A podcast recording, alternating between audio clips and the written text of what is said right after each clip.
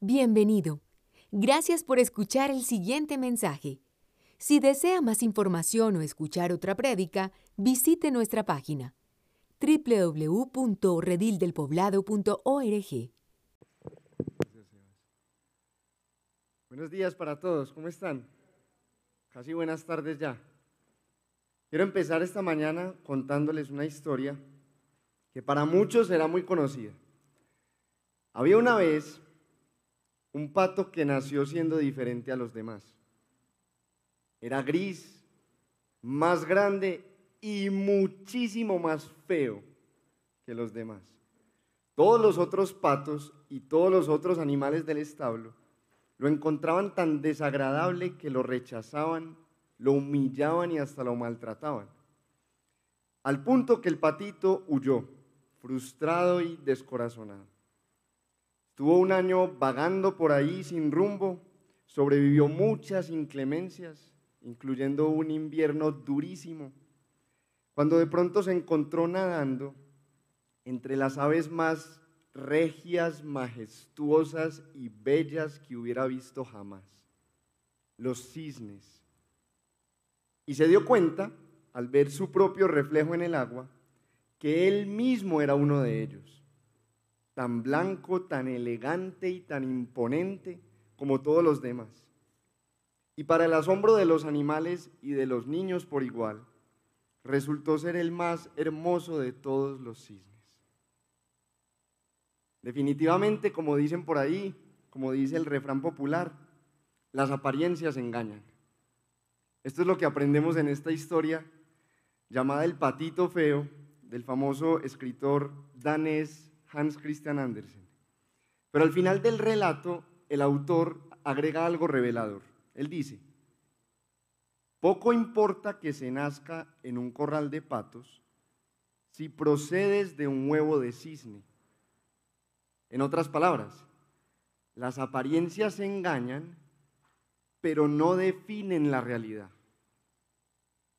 El cisne seguía siendo un cisne aunque nadie lo apreciara como tal y aunque pareciera un patito defectuoso, porque no todo es lo que parece.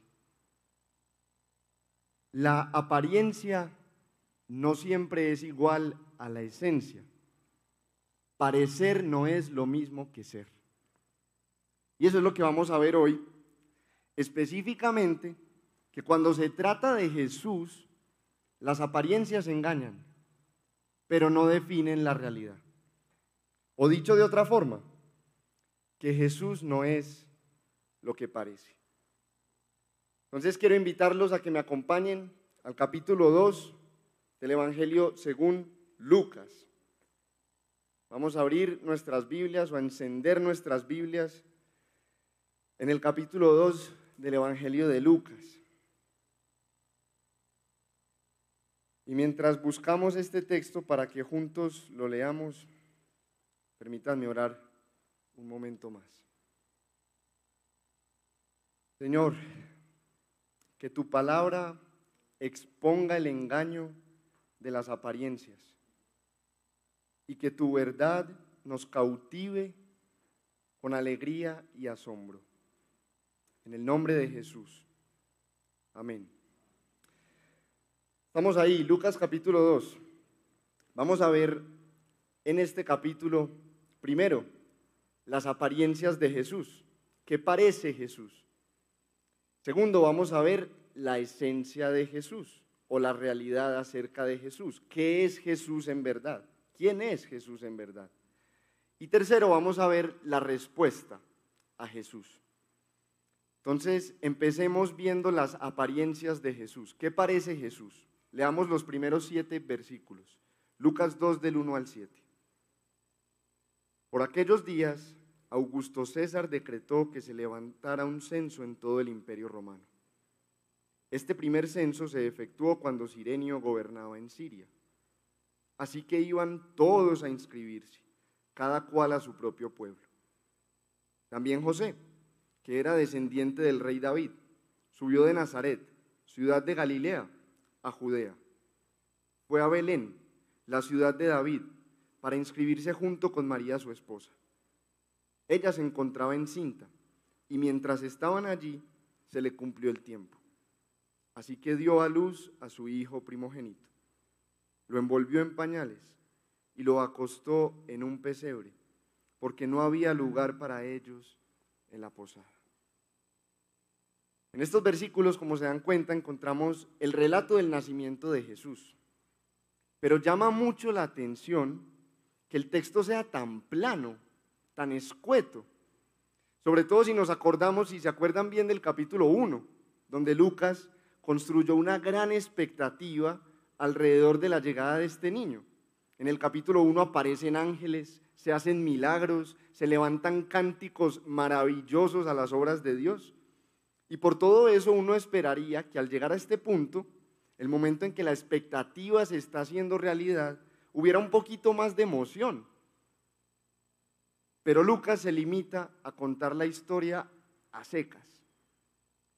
Y si somos honestos, no parece muy impresionante. Una simple lectura de este texto nos deja pensando que parece bastante normal, como que no hay nada extraordinario, no hay nada notable en estos versículos. Nos parece que no es más que una narración con un montón de lugares y de personajes históricos.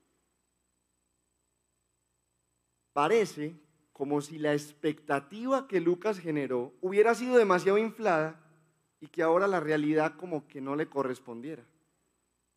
Es más, casi que nos decepciona ver que Jesús aquí parece cualquier otro, un bebé más, ni siquiera se le llama por su nombre. Solo hasta el versículo 21 se nos dice que el niño se llamó Jesús. Aquí Lucas lo llama el primogénito de María y de José. Jesús parece tan común y corriente como sus padres. Una pareja pobre, joven, campesinos, que viven vidas ordinarias, sin ningún tipo de poder, sin ningún tipo de influencia, sin ningún tipo de reconocimiento, ni en lo social, ni en lo económico, ni en lo religioso, ni mucho menos en lo político. Nada que ver tiene esta pareja con el poderosísimo emperador Augusto César, que se nos introduce en el versículo 1. Un monarca que tiene poder para emitir órdenes que se obedecen en todo el mundo. De hecho, literalmente y en otras traducciones, en el versículo 1 dice que Augusto César emitió un decreto en todo el mundo. Y el resultado, como dice el versículo 3, es que iban todos a inscribirse, cada cual a su propio pueblo, incluidos los judíos que se encontraban a más de 4.000 kilómetros de distancia de la capital del imperio. Jesús parece tan intrascendente como Belén y como Nazaret. Dos ciudades que en aquellos días no eran más que pequeñas aldeas, que no podían ni compararse con la gran Roma, la ciudad eterna. Estos hechos que Lucas nos está relatando no ocurrieron en el centro de atención ni en la gran metrópolis, sino en un rincón oscuro, olvidado del imperio romano, por allá lejos en Belén. ¿Dónde queda eso? Jesús parece insignificante. Cuando lo vemos acostado en un pesebre, con la única compañía de un montón de paja, de heno y de animales, mientras Augusto César seguramente se paseaba por su palacio, se sentaba en el trono del mundo y disfrutaba deliciosos manjares, placeres y comodidades. Casi nos da lástima pensar que Jesús estaba acostado en un pesebre. Y un pesebre, permítanme explicarles, no es algo tan lindo como lo que muchos de nosotros armamos en Navidad. Un pesebre es literalmente un comedero, un bebedero, un abrevadero de animales. Es como uno de esos cilindros plásticos que uno ve a veces en el campo, en los potreros cortados por la mitad, donde se acercan las vacas y el ganado a tomar agua y alimentarse. Algo así. El nacimiento de Jesús en estas condiciones parece simple y Jesús parece tan común y corriente, tan intrascendente, tan insignificante. Y esta pequeñez y esta vulnerabilidad y esta debilidad que es propia de todos los bebés recién nacidos, se acentúa a la sombra del gran emperador Augusto César y del poderoso imperio romano. Pero las apariencias engañan y no definen la realidad. Entonces pasemos a ver cuál es la realidad acerca de Jesús, la esencia de Jesús, quién es Jesús verdaderamente. Leamos los versículos 8 al 12. En esa misma región había unos pastores que pasaban la noche en el campo, turnándose para cuidar sus rebaños. Sucedió que un ángel del Señor se les apareció. La gloria del Señor los envolvió en su luz y se llenaron de temor. Pero el ángel les dijo, no tengan miedo, miren que les traigo buenas noticias que serán motivo de mucha alegría para todo el pueblo. Hoy les ha nacido en la ciudad de David un Salvador, que es Cristo, el Señor. Esto les servirá de señal, por si no me creen. Encontrarán a un niño envuelto en pañales y acostado en un pesebre.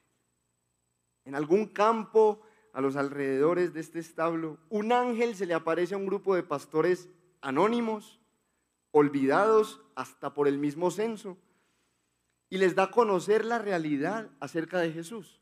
El niño que nació hoy no es cualquier niño, el niño que nació en Belén, la ciudad de David, es un Salvador, es Cristo y es el Señor. Lucas usa esas tres palabras, escogidas muy intencionalmente, para exponer el engaño de las apariencias de este niño. Vamos a verla rápidamente cada una. Salvador. Jesús es el Salvador que los judíos esperaban, pero no vino a rescatarlos de Roma ni de sus enemigos, sino de su pecado. Jesús es el Salvador que trae paz con aquel que por causa de nuestra naturaleza es nuestro peor enemigo, Dios mismo. El ángel Gabriel le había dicho a José, en un sueño acerca de María, dará a luz un hijo y le pondrás por nombre Jesús, porque él salvará a su pueblo de sus pecados. Mateo 1:21. En segundo lugar, Cristo, Jesús es Cristo. Contrario a lo que comúnmente pensamos, Cristo no es un nombre, es un título. Jesús no se llama Cristo, Jesús es el Cristo. Y Cristo es la traducción de la palabra griega para el término hebreo Mesías, el ungido, el cumplimiento de todas las esperanzas del pueblo de Dios.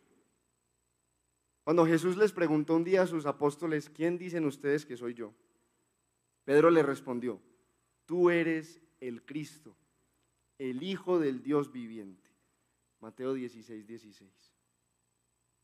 Y el Señor, en el versículo 11, en el anuncio del ángel, la palabra Señor es la misma que se utiliza en el versículo 9 donde dice, sucedió que un ángel del Señor se les apareció.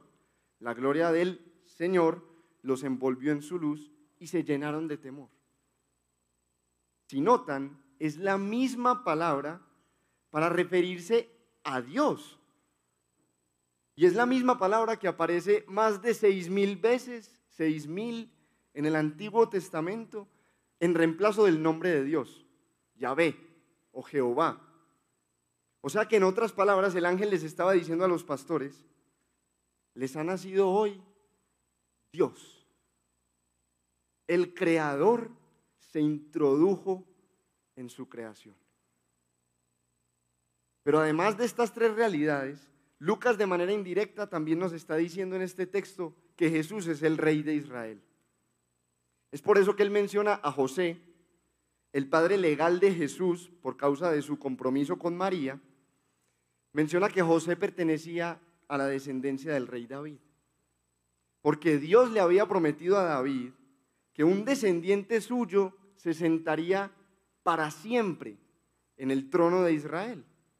Aquí está Jesús, el legítimo heredero a ese trono, reclamando el reinado de David. Hans Christian Andersen podría decir al estilo del patito feo, poco importa que se nazca en un pesebre si procedes del cielo. Y nosotros diríamos las apariencias engañan, pero no definen la realidad. Porque a pesar de lo que parece, Jesús es en realidad el Salvador, el Mesías, el Hijo de Dios, el Rey y Señor de Israel y del universo, Dios mismo. Y veamos entonces cuál es la respuesta a esta realidad, cuál es la respuesta a lo que Jesús es. Leamos los versículos 13 hasta el 20. De repente apareció una multitud de ángeles del cielo que alababan a Dios y decían, Gloria a Dios en las alturas y en la tierra paz a los que gozan de su buena voluntad. Cuando los ángeles se fueron al cielo, los pastores se dijeron unos a otros, vamos a Belén a ver esto que ha pasado y que el Señor nos ha dado a conocer. Así que fueron deprisa y encontraron a María y a José y al niño que estaba acostado en el pesebre. Cuando vieron al niño, contaron lo que les habían dicho acerca de él. Y cuantos lo oyeron se asombraron de lo que los pastores decían. María, por su parte, guardaba todas estas cosas en su corazón y meditaba acerca de ellas. Los pastores regresaron glorificando y alabando a Dios por lo que habían visto y oído, pues todo sucedió tal como se les había dicho. En los versículos 13 y 14 vemos una ilustración de lo que debería ser la respuesta ante esta realidad de Jesús, que las apariencias pueden esconder, pero que no pueden alterar. Tan pronto como el ángel termina de pronunciar la última palabra de su mensaje a los pastores, de repente, de manera súbita, aparece una multitud de ángeles que explota en alabanza. Esto es como si el cielo no pudiera contenerse y explotara, estallara cuando escucha lo que están escuchando, cuando ven lo que están viendo. Y lo que ocurre es que, como pasó antes con Zacarías y con María, los ángeles cantan. Este es un pequeño himno. Pero la palabra que aquí se traduce como multitud, en el idioma original significa que no se puede contar. Tan numeroso que es imposible de contarse. Imagínense cómo habría sido entonces, aunque el cántico sea muy corto, el sonido de ese coro celestial Imagínense cómo habría sido la armonía, la perfección, la dulzura de esas voces angelicales. Y esto es importante porque en condiciones aparentemente ordinarias, es como si Dios estuviera asegurando de que un acontecimiento tan maravilloso como el nacimiento de Jesús no pasara desapercibido. Un solo ángel bastaba para dar el mensaje pero no para celebrarlo. Era necesaria una cantidad innumerable de adoradores para expresar lo inexpresable, que Dios se hizo hombre para traerle paz a los hombres. Y si vemos en el resto de esta porción, los seres humanos responden de maneras muy diferentes a la de los ángeles. Los pastores, por un lado, los que escuchan el relato de los pastores y finalmente María. Los pastores reaccionan animándose unos a otros para ir a comprobar el mensaje que escucharon. Y no deberíamos juzgarlos por eso. Ellos estaban escuchando un anuncio que era casi increíble. Incluso el ángel cuando les da una señal es como si les estuviera diciendo, vayan y verifiquen lo que les estoy diciendo como si los animara a corroborar sus palabras. Y la señal, por supuesto, no eran los pañales. Todos los bebés del mundo recién nacidos estaban envueltos en pañales. La señal era el pesebre, porque solamente el Mesías estaba acostado en un pesebre.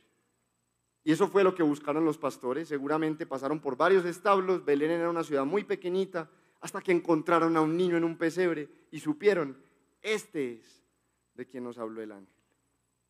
Y es solamente cuando lo ven con sus propios ojos, solamente cuando son testigos de lo que habían escuchado, que empiezan a contarle a todo el mundo lo que habían escuchado. No antes, sino después de que lo pudieron presenciar. Los que oyeron a los pastores entonces, por otro lado, reaccionaban con asombro. Y Lucas introduce esto muchas veces en su Evangelio. Pero aquí, en esta porción, no necesariamente se nos dice que esas personas que se asombraron hubieran creído. Solamente se nos dice que les pareció muy impresionante, pero no se nos dice que creyeron el testimonio de los pastores. Y tampoco debemos juzgarlos por eso, porque a diferencia de los pastores, ellos estaban escuchando un anuncio igual de increíble, pero no vieron un coro de ángeles ni vieron un ángel del Señor. Ellos tenían delante a personas simples, comunes y corrientes, unos pastores, que además tenían fama de no ser muy confiables, al punto de que los judíos ni siquiera les permitían declarar en la corte. Eran personas cuyo testimonio, en pocas palabras, no valía mucho. Entonces no debemos juzgarlos porque ellos tal vez se sorprendieran sin necesariamente creer lo que estaban escuchando. Y finalmente María, ella no se deja llevar por la euforia, por ese momento efervescente, ella es como más cautelosa. Y tampoco la juzguemos a ella. Ya sabemos por su propia historia en el capítulo 1 que ella es una mujer de fe. María no es incrédula pero sí es una mujer reflexiva y prudente. Y el versículo 19 nos dice que ella hizo dos cosas con este anuncio. Primero que lo guardó en su corazón, literalmente dice que lo atesoró, como si lo estuviera conservando porque es algo de gran valor. Y segundo se nos dice que meditaba, que reflexionaba, que pensaba, que profundizaba acerca de eso que había escuchado. Entonces, en conclusión, Jesús no parece más que un simple bebé desvalido, indefenso y vulnerable, pero las apariencias engañan y no definen la realidad. Porque Jesús en realidad es absolutamente extraordinario, sublime y glorioso. Su venida a nacer, y podríamos agregar su vida y su muerte, para salvarnos de nuestros pecados parece toda ordinaria. Pero es una obra que trae paz con Dios a los hombres. Es una obra majestuosa, imposible de igualar. Y la única respuesta válida que Lucas parece dejarnos para un mensaje como este es el asombro, es el gozo, es la adoración que resulta de esa alegría y de ese asombro. Y tal vez muchos podemos pensar, sí, claro, eso ya lo sabemos, sabemos que Jesús es Dios, y sabemos que es el Mesías, y sabemos que es el Salvador. Yo, yo me alegro, yo me alegro por eso, obviamente, pero pues lo normal. Canto en la iglesia las canciones que me gustan y esas cosas. Yo creo en Jesús, pero ¿acaso tengo que estar contento por Él? ¿O es que este mensaje tendría que afectar, alterar mi vida? Sí. Eso es exactamente lo que tendría que pasar. Deberíamos responder como los ángeles respondieron. Deberíamos responder estallando de alabanzas y de adoración ante estas buenas noticias de mucha alegría, como dice el versículo 10. Y la pregunta es, ¿por qué no? ¿Por qué no lo hacemos? ¿Por qué no respondemos así? ¿Y por qué los ángeles sí lo hicieron? Esta es una pregunta importante. En mi opinión es el gran interrogante de este texto. ¿Por qué están celebrando los ángeles? Está claro que si alguien debería celebrar, somos nosotros los beneficiarios de semejantes buenas noticias. Pero ¿por qué ellos? ¿Por qué los ángeles? ¿No deberían estar más bien aterrados, horrorizados, escandalizados, hasta indignados por ver al Hijo de Dios, a quien ellos conocen mucho mejor que cualquiera de nosotros en semejantes condiciones? ¿No deberían los ángeles decir algo como, ¿qué? La segunda persona de la Trinidad a la que hemos adorado por siempre, el Hijo de Dios, está en dónde? En un pesebre. Pero ¿qué, qué clase de insolencia es esta? Pero qué irreverencia más descarada. ¿Y por qué nadie lo está adorando como él merece ser adorado? Pensaríamos que los ángeles tendrían que decir algo así, pero no lo hacen. Todo lo contrario, están adorando como pocas veces los vemos adorar en la escritura. Y la pregunta es, ¿por qué? ¿Por qué?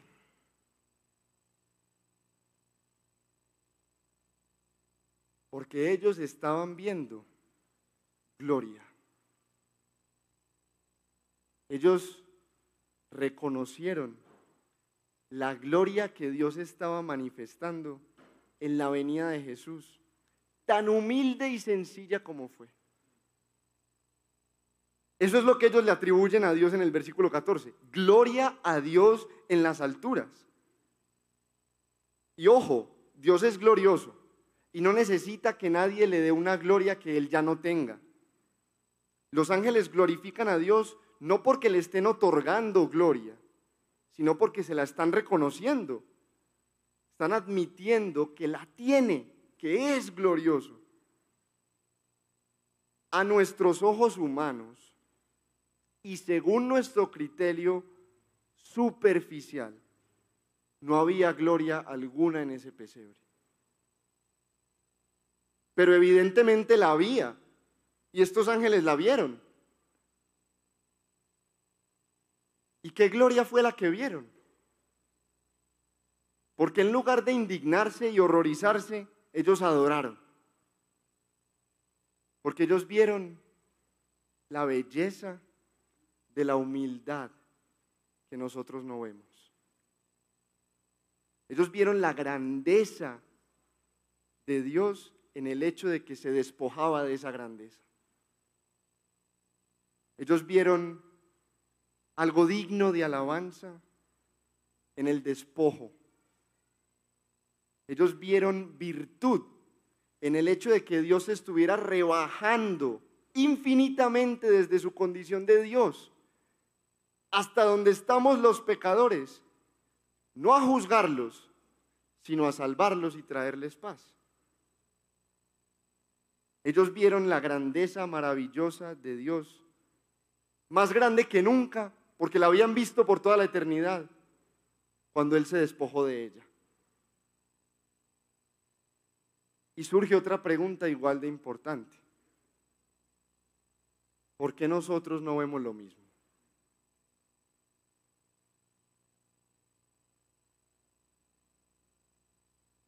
Por culpa de nuestro pecado.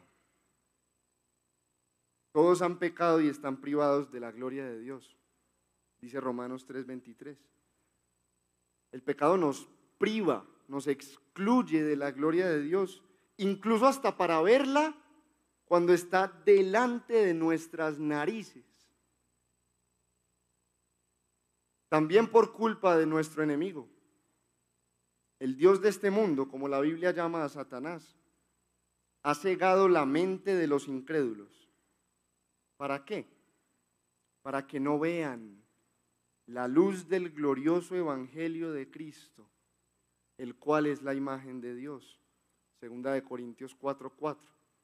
No vemos lo que los ángeles vieron, porque nuestro pecado nos priva de la gloria de Dios y porque nuestro enemigo nos hace ciegos ante esa gloria manifestada en el evangelio de Jesucristo. No vemos gloria en la humildad porque somos orgullosos y soberbios. Y no vemos la humildad como verdadera grandeza, sino como una debilidad. No vemos gloria ninguna en la autonegación. Y evitamos cualquier cosa que nos cueste un esfuerzo y ni hablar de un sacrificio. Nosotros los seres humanos intoxicados de vanidad, nosotros juzgamos la esencia por la apariencia. Juzgamos el contenido por el empaque. Juzgamos el perfume por el frasco. Juzgamos el regalo por la caja. Juzgamos la belleza por el cuerpo. Juzgamos la persona por la pinta. Trágicamente, desastrosamente, nosotros preferimos la apariencia antes que la esencia. Nosotros preferimos parecer antes que ser. Nosotros nos esforzamos por aparentar, pero no nos esforzamos tanto por cambiar. Y hemos dicho que las apariencias engañan, pero engañan a los hombres, no a Dios. Porque Dios ve el corazón. Y así lo dijo a través del profeta Samuel. La gente se fija en las apariencias, pero yo me fijo en el corazón. Primera de Samuel 16, 7.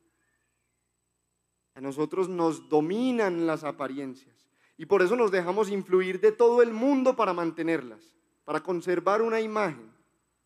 Pero cuando Jesús estaba en la tierra le decían, no te dejas influir por nadie, porque no te fijas en las apariencias. Mateo 22, 16. A diferencia de los ángeles, a nosotros el pecado nos atrofió nuestros sentidos y no podemos ver gloria ahí donde hay gloria, aunque esté al frente de nosotros necesitamos con urgencia, radicalmente, revelación sobrenatural para poder ver la gloria de Dios. Y los ángeles en este texto son la evidencia de eso. Si no hubiera sido por la intervención divina a través de los ángeles, ningún hombre hubiera visto gloria en el nacimiento de Jesús. Hubieran visto un simple bebé más y de los pobres que está acostado en un pesebre. Si no hubiera sido por el milagro de Dios de intervenir sobrenaturalmente a través de los ángeles, nadie le hubiera dado la gloria, nadie le hubiera reconocido la gloria que en ese momento estaba manifestando. Pero nosotros necesitamos, necesitamos ver esta gloria, más que nada en el mundo. Nosotros fuimos hechos para ver esa gloria. Tú y yo, todos los que estamos aquí, fuimos creados con el propósito de ver la gloria de Dios, de apreciarla, de disfrutarla, de reflejarla a otros. La gloria de Dios es lo único que nos sacia, es lo único que nos cambia. Nada en esta vida va a ser suficiente para nosotros, aparte de una contemplación de la gloria de Dios. Nada. Pero no temas, porque hay buenas noticias de gran gozo. Y es que Dios hizo algo para que nosotros pudiéramos ver esta gloria. Se despojó de ella. Se humilló a sí mismo. Más de lo que lo humillaron sus burladores en la tierra. Al venir en condición de hombre y en condición de siervo, a vivir y morir y resucitar por nuestra salvación. Nosotros le debemos nuestra salvación a un acto de humildad supremo. Pero Jesús también vino por otra razón. Porque Dios, que ordenó que la luz resplandeciera en las tinieblas, hizo brillar su luz en nuestro corazón para que conociéramos la gloria de Dios que resplandece en el rostro de Jesucristo. Segunda de Corintios 4:6. Dios envió a Jesucristo para revelarnos en su rostro su gloria. Para que nosotros al ver a Jesús, al verlo actuar, al verlo hablar, al verlo vivir, al verlo morir, al verlo resucitar, nosotros dijéramos como Juan, vimos su gloria. Gloria como el único Hijo del Padre lleno de gracia y de verdad. Juan 1.14. Eso ocurre. Esa luz que se enciende en el corazón ocurre en el nuevo nacimiento. Cuando viene el Espíritu Santo y nos da un nuevo corazón, la luz en ese corazón se enciende. ¿Y qué ilumina? La gloria de Dios. ¿Y dónde la vemos? En el rostro de Jesús. Déjame preguntarte entonces, ¿la ves?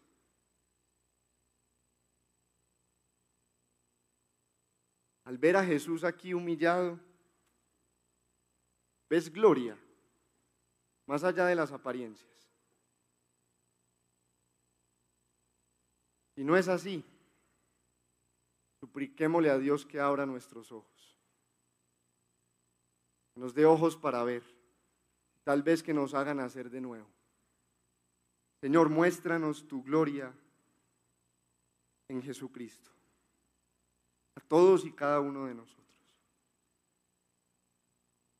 ¿Cómo podemos pensar en una aplicación para este texto? Ya vimos cuatro posibles respuestas. Vimos la respuesta de los pastores, de los que escucharon a los pastores, de María y de los ángeles. ¿Cuál es la tuya? ¿Cómo respondes tú hoy? ¿Con cuál de estas cuatro respuestas te identificas más? ¿Sientes la necesidad, igual que los pastores, de acercarte más a Jesús y comprobar por ti mismo, por ti misma, que lo que se dice acerca de Él es verdad?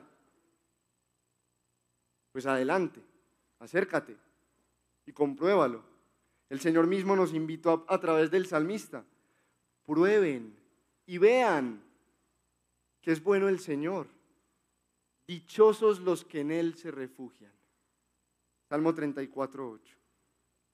O tal vez te llenas de asombro, te sorprende escuchar esto, pero permaneces incrédulo.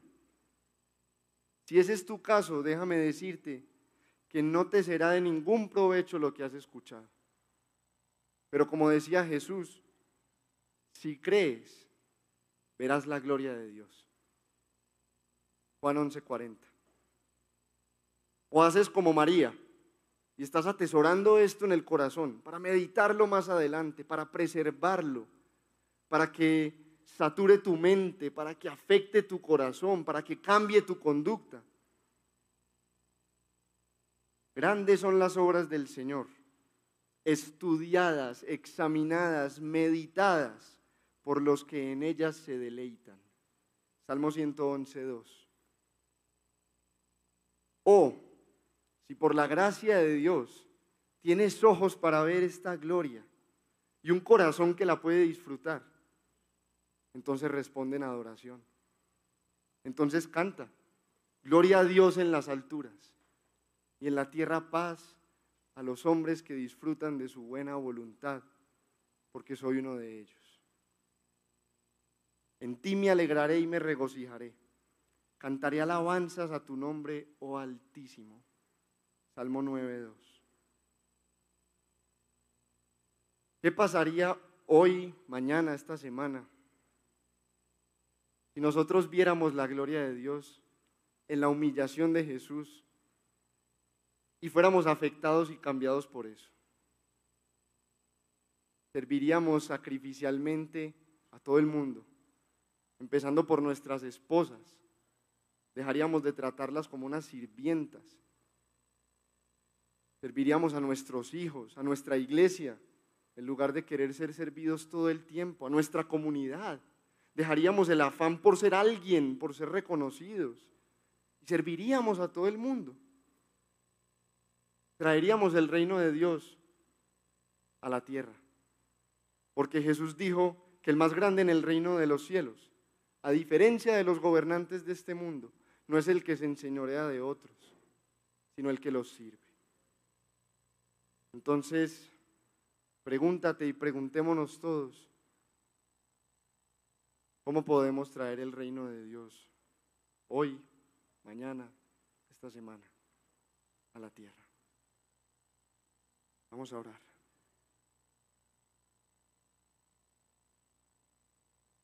Señor, te damos la gloria que tú te mereces, aunque tu majestad esté por encima de toda nuestra alabanza. Te alabamos como el Dios sublime, eterno, altísimo y todopoderoso, que al mismo tiempo es humilde. Y te agradecemos tu humildad, porque te llevó a venir hasta lo más bajo, donde estamos los pecadores como nosotros a rescatarnos precisamente de nuestro orgullo y nuestra vanidad y nuestra superficialidad. Danos ojos para ver la belleza que hay en ti, manifestada en esta humillación, y cámbianos por ella. Y gracias porque ella nos garantizó nuestro perdón, nuestra paz contigo, que no puede ser interrumpida y que durará para siempre. Que esa paz nos afecte, que esa paz nos cambie, nos consuele, nos anime en este día a despojarnos de nuestras de nuestros aires de grandeza y a deleitarnos en lo que tú te deleitas, en lo humilde y lo sencillo, que no por eso deja de darte gloria en lo alto. Ven a nosotros hoy haz esto, Señor, porque nosotros no podemos y porque te lo pedimos en el nombre de Jesús. Amén. Esperamos que este mensaje haya sido de edificación para su vida. Si desea más información sobre nuestra comunidad, visítenos en nuestra página www.redildelpoblado.org.